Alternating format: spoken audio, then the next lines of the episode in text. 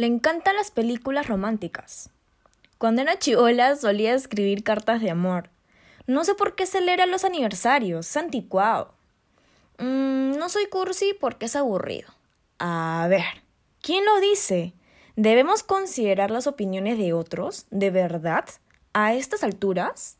Pues claro que no. Uno debe demostrar su real autenticidad, sin importar lo que los demás piensen. Todos hemos sido románticos en algún momento de nuestras vidas, pero cuando crecemos y nos volvemos adultos, ser detallista ya no importa. De esto y mucho más hablaremos en este capítulo.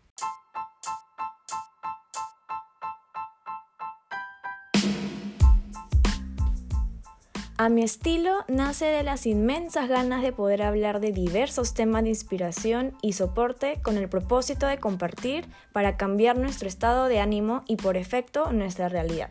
Acompáñenme a cambiar nuestras impresiones internas para comenzar a ver nuestro entorno de una manera más consciente. Soy Kiara Pomar y en este espacio hablaremos de todo a mi estilo.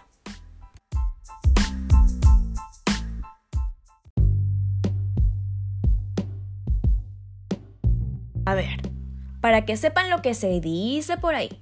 La mayoría de los artículos que he leído, ser cursi es algo malo, del lenguaje coloquial que es utilizado de forma despectiva para referirse a algo o a alguien que es exageradamente romántico y que sofoca.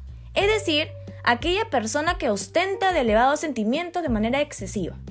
Cuando terminé de leer los artículos y al escuchar ciertos comentarios para complementar mi punto de vista, mi expresión fue, ¿What the fuck? ¿Cuándo miércoles ser cursi se ha vuelto tan despectivo? Dejando de lado los prejuicios, porque en serio odio esa huevada, mi intención no es obligar que alguien cambie o que se convierta en otra persona después de escuchar este capítulo, pero realmente me sorprende que ahora Tutilimundi se pintan de ser prácticos y que ya no hay tiempo para nada, o sea, no hacen ni mierda de halagos o detalles. Seguro me estarán diciendo, pero Kiara, eso es ser chicle. Pues no. Déjame decirte que una cosa es ser chicle, que sí asfixia, y una cosa es ser cursi, que en mi humilde opinión es aquella persona que no tiene miedo de demostrar sus sentimientos, a su familia, amistades, pareja, o tal vez por el simple hecho de ser amable o hacer reír a alguien que no conoces. Para mí a veces es un poco difícil exponer fácilmente mis emociones o ser detallista. Y eso no significa que tengo el corazón frío. Yo sí suelo demostrar mi cariño y afecto pero ¿saben cuál es mi teoría? Que no lo demuestro con cualquiera, solo con los que realmente valen la pena. Ser cursi no debe ser negativo.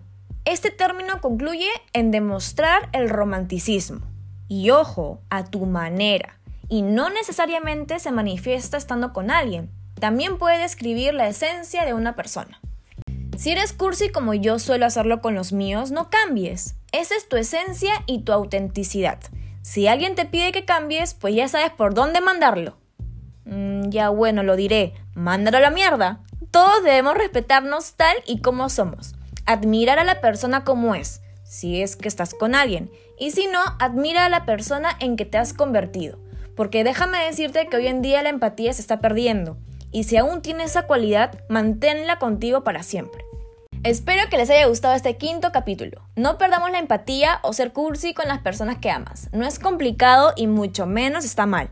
Ser detallista no significa obsequiar cosas, nada que ver. Son también las palabras, las expresiones, las formas, las actitudes. Eso vale más que lo tangible. Atrévanse a perder esa vergüenza y den ese primer paso.